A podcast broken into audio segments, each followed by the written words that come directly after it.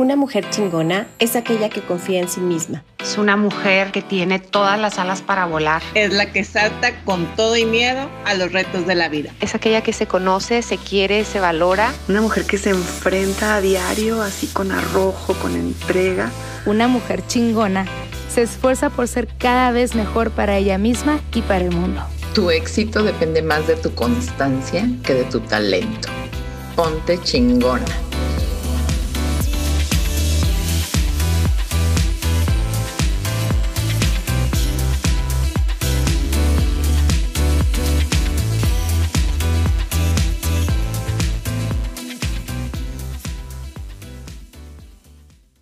Hola, yo soy Vanessa y esto es Mujeres Chingonas. Antes que nada, quiero platicarles que estamos haciendo algunos cambios para mejorar nuestra plataforma.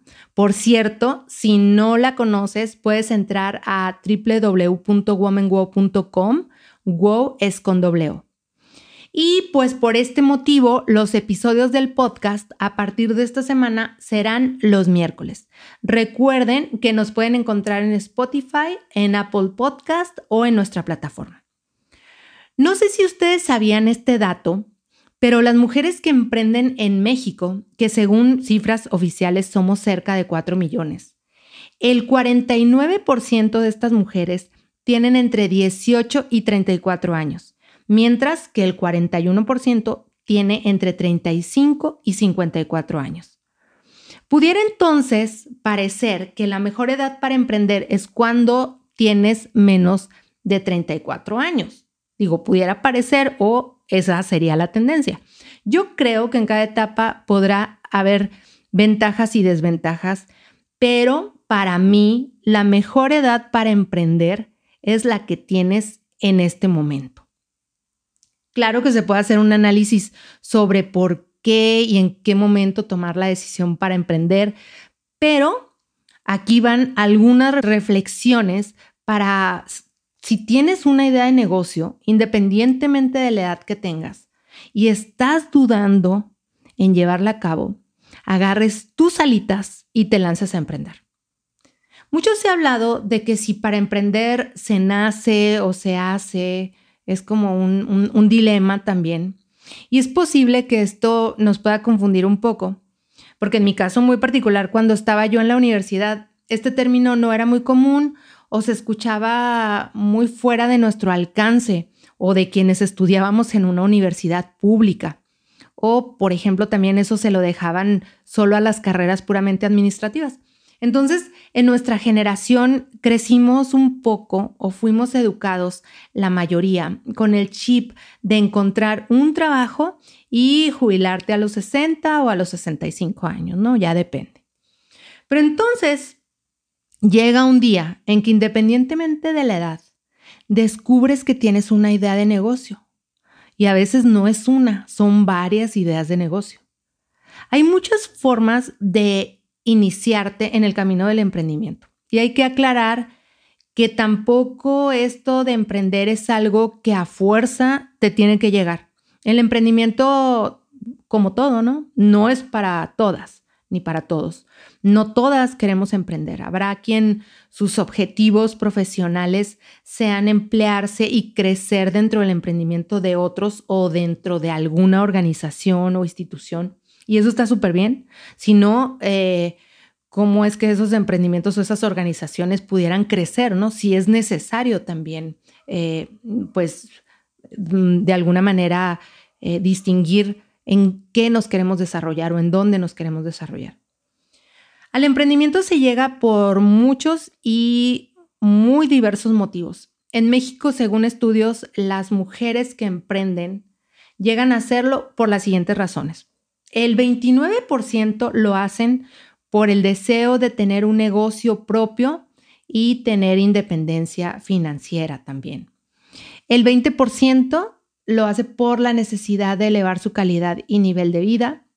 El 20%, eh, otro 20%, por el gusto en un ramo específico o algo que a ellas específicamente les interesa. El 18% lo hacen para continuar en el negocio familiar, son emprendimientos que vienen como también un poco heredados. el 13% porque perdieron su empleo y decidieron emprender como una alternativa. Entonces, no siempre emprender es una vocación, eh, porque a veces las circunstancias nos eh, pueden llegar a obligar a irnos por ese camino. Pero en este episodio vamos a hablar de aquellos casos en los que sí, en efecto, te descubres como una emprendedora o desde muy joven o en el camino también descubres que esa es tu pasión. Pero también alguna pregunta puede ser, ¿cómo saber si ese es mi camino? O sea, alguien diría por ahí que es algo que, que se siente, es como, como una convicción, como una certeza. Creo yo que hoy en día es mucho más fácil identificarte como emprendedora a una edad más temprana. Incluso mucha gente antes de iniciar su carrera profesional. En mi caso, como ya les comentaba, lo fui descubriendo cuando me hice consciente de que yo en la compañía en donde trabajaba era una especie como de intrapreneur. Y esta palabra puede sonar un poco extraña. En español se traduce como intraemprendedor, que es cuando trabajando para una empresa, tu enfoque o tu filosofía es generar innovación y desarrollar proyectos que propongan cambios para la organización, ya sea desde tu puesto o desde tu departamento. Hacer cosas distintas con la intención de lograr resultados diferentes, experimentar con, pues con, con la idea, ¿verdad? Con el objetivo, con el propósito de modificar el resultado. Un síntoma inequívoco de una emprendedora es que siempre tiene una idea para crear algo nuevo o solucionar un problema o transformar lo que existe. Siempre están o estamos generando ideas. En la escuela son las típicas chavas que desde que entran al semestre, incluso a veces desde que entran a la carrera, ya tienen una idea de negocio y están nada más esperando la, la eh, la semana del emprendimiento o que les encarguen un proyecto porque, no sé, ya descubrieron, por ejemplo, cómo vender las papas de forma distinta, como si fueran banderillas y con diferentes aderezos o etcétera. Otro síntoma podría ser también esta obsesión por saber más, siempre estar estudiando todo lo que tiene que ver con esa gran idea de negocio que tenemos en la cabeza. Eh, buscamos si existe en el mundo algo igual.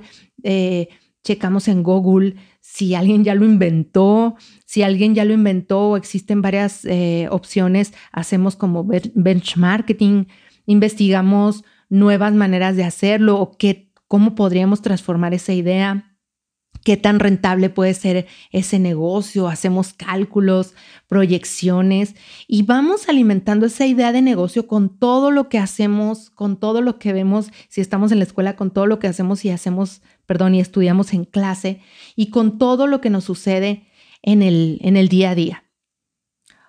Otro síntoma que la verdad es que me parece muy, pues, divertido es que tal vez uno no lo note, es un síntoma que uno no nota, pero la gente a nuestro alrededor sí lo nota. Es que solo estamos hablando de eso todo el tiempo. A mí me pasa muy seguido y quien me conoce bien sabe que cuando traigo una idea, ahora sí que como dicen entre ceja y oreja, nada más estoy hablando de eso, estoy pensando de eso, estoy comiendo de eso.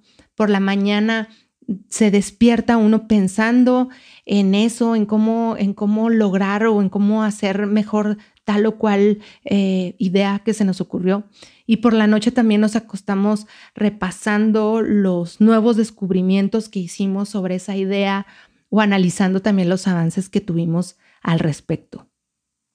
Obviamente hay muchos síntomas de los que pudiéramos hablar para saber si tenemos este ADN de emprendedor, así como de, no quiero decirlo que de nacimiento, porque ya, sabemos que es un dilema y que hay muchos motivos, eh, pero pueden, podemos también eh, pues analizar también nuestra propia historia. Ahí también están las respuestas a si efectivamente podemos o, tenemos esta, pues esta sangre de emprendedoras. Y digo, siendo muy prácticas en el tema, para saber si eres una emprendedora, yo creo que basta con que tengamos en nuestra cabeza una idea de negocio. Se requiere mucho esfuerzo, trabajo, paciencia, dedicación y sobre todo mucha pasión para perseguir un emprendimiento a través de una idea de negocio. Ahora, eh, tal vez eh, te puedas estar preguntando, entonces, ¿cuándo empiezo con mi emprendimiento? Ya tengo una idea de negocio, pero ya, ¿cuándo, cuando inicio?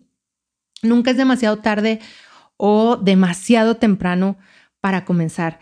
En mi opinión muy personal y también con base en mi experiencia, si tienes 18 años o 20 o menos inclusive, y si ya tienes una idea de negocio, no tienes que esperar a terminar la escuela o a que alguien te dé permiso para tener una idea de negocio o para comenzar un emprendimiento. Entre más temprano inicies tu camino como emprendedora, más oportunidades vas a tener de acertar. ¿Qué quiere decir esto? El emprendimiento es un camino en el que se falla muchísimo, en el que se avanza también con base en eh, acierto y error. Y algo súper importante con respecto a fallar, eh, y sí, yo creo que podría ser eh, motivo de un episodio completo. Algo muy importante con respecto a fallar es tener muy claro que fallar no significa fracasar, porque son dos términos totalmente distintos. Y ya les comento, podríamos hablar de este tema en otro episodio. En la vida de la emprendedora, o en la vida del emprendimiento, fallar es la oportunidad de hacerlo mejor la siguiente vez. ¿Por qué? Porque es una manera de aprender practicando. Alguna vez leí que para tener éxito con alguna idea de negocio, tendríamos que fallar mínimo 10 veces. O sea, para tener, para llegar a, a, que una de nuestras ideas de negocio o una empresa eh, fuera exitosa, tendríamos que haber fallado en las otras nueve. O bueno, o tal vez muchas más veces, ¿no? Fíjense, Tomás Alba Edison dicen que falló 999 veces antes de inventar el foco. Entonces, pues lo mejor es empezar desde ya, ¿no? Empezar temprano. Seguro hay muchos ejemplos de mujeres muy jóvenes emprendiendo desde que están estudiando o incluso más jóvenes antes de, iniciar su carrera. Y, y, seguramente ustedes conocen a alguna emprendedora de menor, menor de 20 o incluso menor de 25 que ya están haciendo sus empresas. Ahorita se me vienen a la mente dos casos que me llamaron mucho la atención porque uno, porque los dos son de alguna manera sustentables también. Una de ellas es eh, Giselle Mendoza Rocha. Ella fundó una empresa que se llama Gecko, que se dedica a elaborar desechables sustentables hechos a base de cáscara de naranja. Y la otra chica se llama Alba Rodríguez y ella es fundadora de una empresa que se llama Gricha, que se dedican a elaborar galletas nutritivas que tiene como ingrediente principal grillos. Y las dos tienen en este momento menos de 25 años. Por otro lado, mm, a veces pensamos que es demasiado tarde para emprender. Yo creo que emprender es una forma de hacer tangibles los sueños y para eso pues no hay edad. La experiencia, los conocimientos teóricos y sobre todo los conocimientos prácticos que podamos tener son yo creo que el, equipaje más importante cuando se trata de tener una idea de negocio. Eh, y como ejemplo, no sé, leía acerca de Carolina Herrera que incursionó en la moda a los 42 años mientras eh, criaba a sus hijas adolescentes y se convirtió en una de las mejores diseñadoras del mundo. Eh, yo estoy segura que en México hay muchísimos casos de, mujeres mayores de 35 iniciando sus emprendimientos o incluso mayores de 50 también eh, iniciando sus, sus empresas. Yo creo también que todo el conocimiento acumulado es de alguna manera una ventaja competitiva. Entonces, con eso como respaldo, pues eh, será suficiente para no darle oportunidad a, la impostora interna de que, de que nos boicotee, ¿no? Nunca es demasiado tarde ni demasiado joven para llegar a ser lo que siempre has querido ser. Entonces, si tienes una idea de negocio, Independientemente de la edad que tengas, puedes empezar desde ya. Para terminar, les voy a dejar la recomendación de la semana. Esta semana la recomendación es una miniserie que se llama Self-Made. Eh, es una miniserie que cuenta la historia de Sara, una mujer de origen afroamericano que nació en una familia que se dedicaba a, a la barbería, mientras que ella trabajaba lavando ropa. Sara era consciente de los problemas de cabello que sufrían las mujeres afroamericanas de la época y por eso ella buscó establecer su propio negocio de productos de belleza para el cabello.